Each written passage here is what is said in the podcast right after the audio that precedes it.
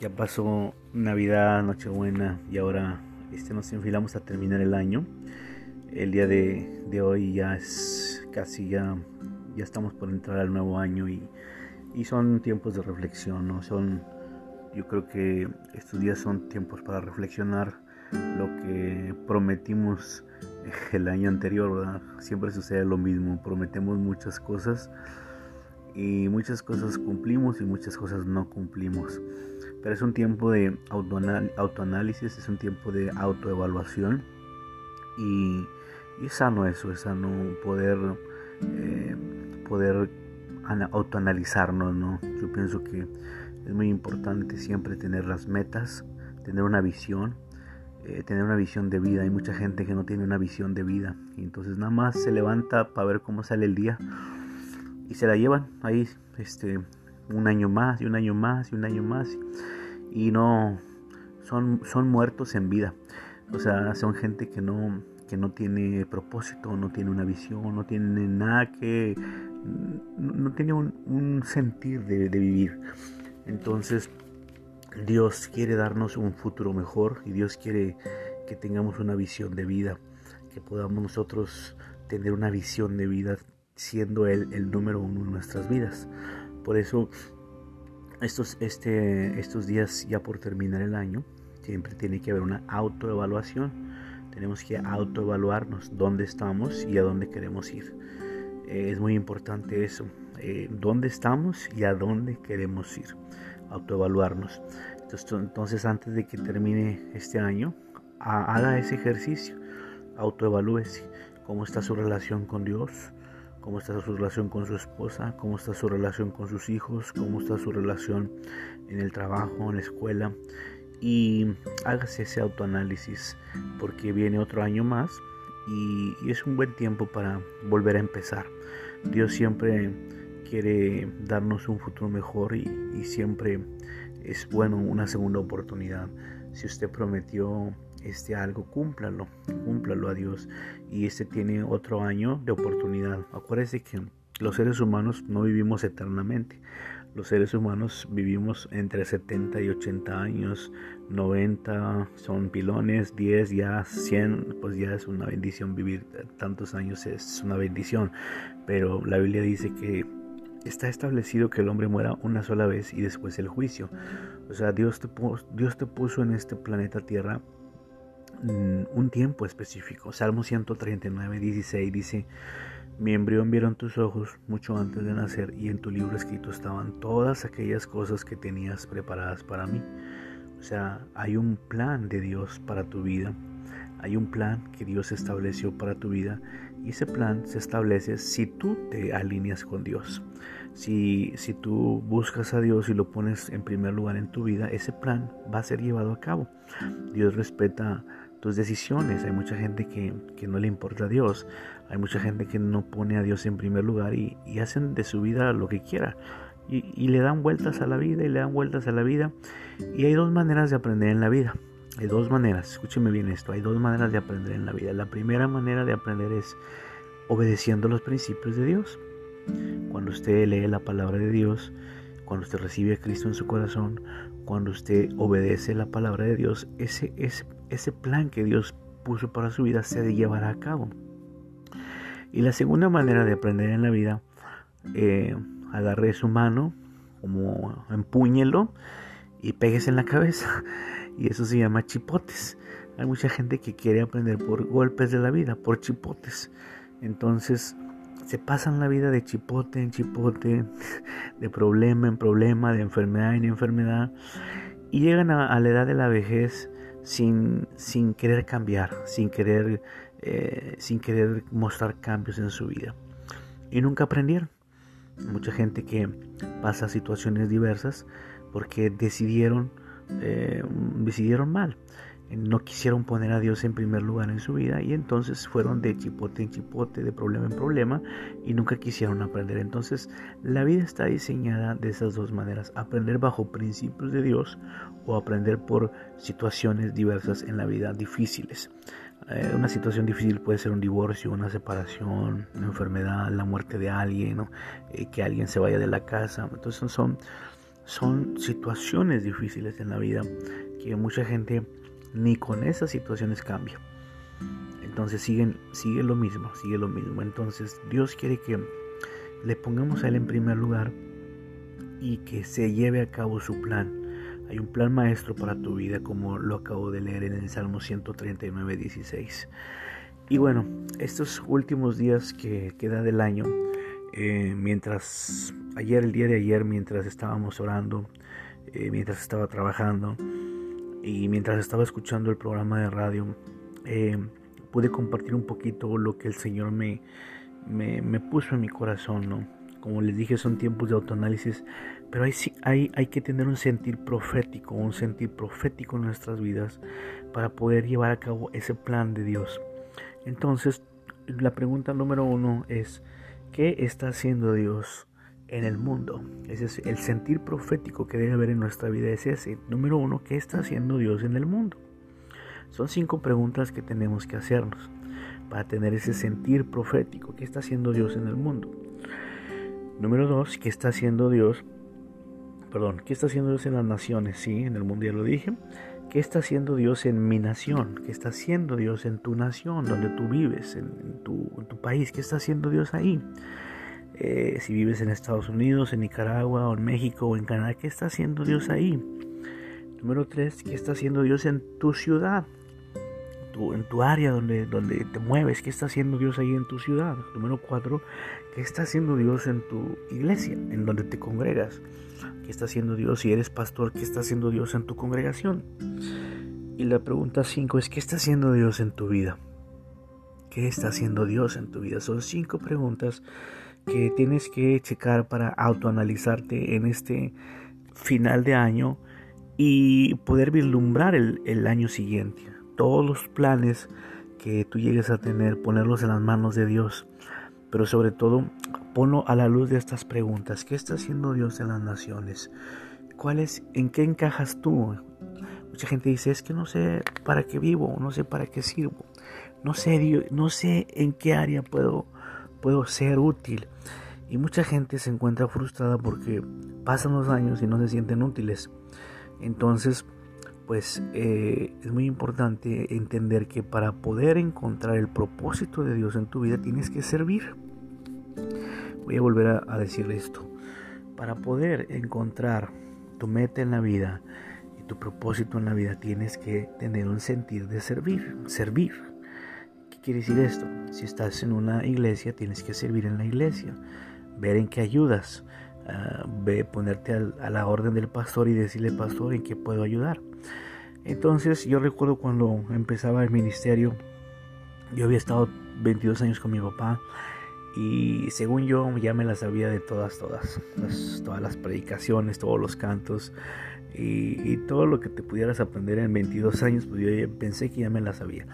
Y cuando Dios me llama al ministerio, porque yo sabía que Dios me estaba hablando, yo dije, bueno Dios, ¿ahora qué voy a hacer? Entonces me acuerdo que fui con mi pastor y le dije, pastor, pues aquí estoy. Y yo dije, bueno, ¿en qué país voy a ir? Este, ¿Qué Dios va a hacer en mi nación? ¿Y qué va a hacer en mi ciudad? y estaba yo tratando de contestar esas cinco preguntas. Y mi pastor me dice, pues agarra el trapeador y agarra una garra. Y yo le dije, ¿qué? agarra el trapeador y agarra una garra. Le dije, pero ¿para qué quiere, para qué quiere un trapeador? Pues para que trapees la iglesia y para que la barras. Y cuando termines, barres los baños y, y limpies los baños. Entonces yo dije, ¿cómo? Pues si yo estudié 22 años en la iglesia, y yo estudié en, esto, yo me lo sé los cantos de Marcos Witt, yo me sé piano, yo me sé muchas cosas. ¿Qué voy a hacer ahora? ¿Lavar los baños? y limpiar la iglesia y yo tenía un orgullo muy, muy tremendo que no me había dado cuenta. Entonces le dije, Richard, ¿cómo, ¿cómo voy a hacer eso? ¿Cómo voy a yo a ponerme a barrer y a trapear la iglesia? Y me dijo mi pastor, Israel, si tú quieres ir a las naciones y si tú quieres ser usado por Dios, pero ni siquiera puedes lavar el baño de la iglesia, ni trapear la iglesia, ni tener servicio en la iglesia, Dios no te va a llevar a ningún lado. Los mejores líderes son los mejores servidores. Fue lo que me dijo. Los mejores líderes o las personas que Dios usará son los que sirven Cuando tú encuentras, cuando tú te encuentras en el plan de Dios, cuando tú te encuentras en el plano donde, donde Dios va a usarte, tienes que tener un corazón de siervo. Y es lo que hoy no vemos. Hay mucha gente que quiere ya ser el jefe, ya quieren mandar, quieren ser los dueños de las compañías, quieren ser, no está mal todo eso, pero, pero no quieren aprender a servir al otro, a su prójimo. Este año a lo mejor no serviste a nadie ni te diste muchas vueltas de orgullo y de orgullo y de orgullo en tu corazón y no tuviste ese sentir de ayudar a los demás. Este año que viene, pues tienes una nueva oportunidad de servir a tu prójimo. Tal vez te caiga mal, tal vez no te cae tu pastor, tal vez no, no quieres e, es, muy interesante. Hay mucha gente que quiere ir a las naciones, pero ni siquiera tiende la cama de su casa. Hay mucha gente que quiere ser usada por Dios. Dios úsame, pero ni siquiera lava los trastes, ni recoge su ropa, ni, ni siquiera recoge su cuarto. Eh, está todo cochino el cuarto, todo cochino el baño, todo. Pues olvídalo, Dios no te va a llevar a ningún lado hasta que no aprendas primero lo básico, a servir servir en tu casa, servir a tu prójimo, servir a tu familia, servir en la iglesia, servir en, las áreas básicas de la vida. La Biblia habla de la parábola de los talentos y nos muestra, dice, el que es, el que a uno le dieron cinco talentos, a otro le dieron dos talentos y a otro le dieron un talento. Al que le dieron cinco, fue y trajo otros cinco. Al que le dio dos, fue y trajo otros dos talentos. Y al que le dio uno, pues no trajo nada, no hizo nada, no sirvió a nadie. Entonces rindió cuentas, todo esto fue una rendición de cuentas. Finalmente llegó el pedir cuentas y dice la Biblia en Mateo capítulo 24, donde habla la parábola de los talentos, dice, siervo fiel, en lo poco has sido fiel, en lo mucho te pondré. Entra en el gozo de tu Señor. Al que, había, al que le había traído cinco talentos, pues mira, Dios le dio más. Eh, en lo poco fuiste fiel, en lo mucho te pondré. El que tenía dos talentos, en lo poco fuiste fiel, en lo mucho te pondré. ¿Tú crees que Dios no se fija cuando lava los baños? ¿Tú crees que Dios no se fija cuando, cuando tiendes tu cama? Cuando te arreglas, te aseas, cuando eh, barres y trapeas en la iglesia, cuando tienes un sentir de servicio. ¿Tú crees que Dios no se está fijando en eso? Claro que Dios se fija en eso. ¿Por qué? Porque las cosas básicas de la vida, Dios está fijando porque Él te va a poner en más, te va a llevar algo más. Pero si en las cosas, es como la gente que dice, Señor, prospérame, prospérame, Señor, prospérame, pero ni siquiera regalas nada. Pues Dios no te va a bendecir porque tú no estás, porque no estamos dando. Señor, dame un carro, dame un carro, Señor, dame un carro. Y el que tienes, ni siquiera le cambias el aceite, ni siquiera eches gasolina, pues Dios no te va a dar otro carro. Señor, dame una casa, Señor, dame, ya estoy cansado de pagar la renta toda la vida, Señor, dame una casa. Pero la renta la pagas tarde, la pagas de malas, no pagas las aguas, la luz, el gas, de malas estás... Si eh, ¿Sí me explico? O sea, Dios no te va a dar nada, el que, dice la Biblia, el que es fiel en lo poco, en lo mucho le ponen. El que tenía un talento no hizo nada, lo enterró. Y le dijo, siervo malo y negligente. Entonces quítele el talento que tenía. Entonces mucha gente no puede ser usada por Dios porque no tiene un corazón de siervo, no tiene un sentir profético, no, no le interesa saber qué está haciendo Dios en el mundo, qué está haciendo Dios en su nación, qué está haciendo Dios en su ciudad, qué está haciendo Dios en su iglesia y en su vida menos. Entonces no puede una persona con esa mala actitud no va a ser usada por Dios porque no tiene una correcta actitud en su vida personal. Eso se llama carácter. Hay muchas personas que Dios no puede usar, tienen, tienen el talento, pero les falta mucha práctica. Esa es una canción, un canto que escribió Fonky. Tienen el talento, tienen el llamado, pero les falta mucha práctica les falta carácter. Entonces pues se quedarán en su ciudad, se quedarán en su iglesia, se quedarán en su casa, se quedarán dormidos como las vírgenes que, insensatas. Tienen, tenían todo el potencial de llegar a hacer algo, pero no pudieron. ¿Por qué? Porque no eran prudentes, no eran diligentes. dice Proverbios 29, 22, no has visto un hombre diligente en su trabajo, delante de los reyes estará. Una persona diligente es aquel que no es lento, descuidado ni olvidadizo. Entonces hay mucha gente que son lentas, son descuidadas y son olvidadizos. Esos son negligentes. No van a estar delante de los reyes, no van a estar siendo usados por Dios por su negligencia. Y Dios quiere que en las cosas básicas de la vida sirvamos. Para empezar, tiende tu cama, lávate los dientes, bañate, aséate, arréglate. Para empezar, sirve, ayuda, lava los trastes ahí en tu casa. Ve a las tortillas si eres un joven y si te mandan al, mandado, ve al mandado, buena actitud. el rey David, antes de ser rey David, lo mandaron a cuidar las chivas, las ovejas. Y oler a oveja no era muy bonito que digamos. Pero ahí estaba David cuidando las ovejas de su padre en una temporada de su vida. Y de repente llegó un profeta y lo ungió como rey de Israel. ¿Fue rey inmediatamente? No. Pasaron 20 años para ser rey. Pero ¿qué estaba haciendo? Lo básico. Cuidando, obedeciendo a su papá.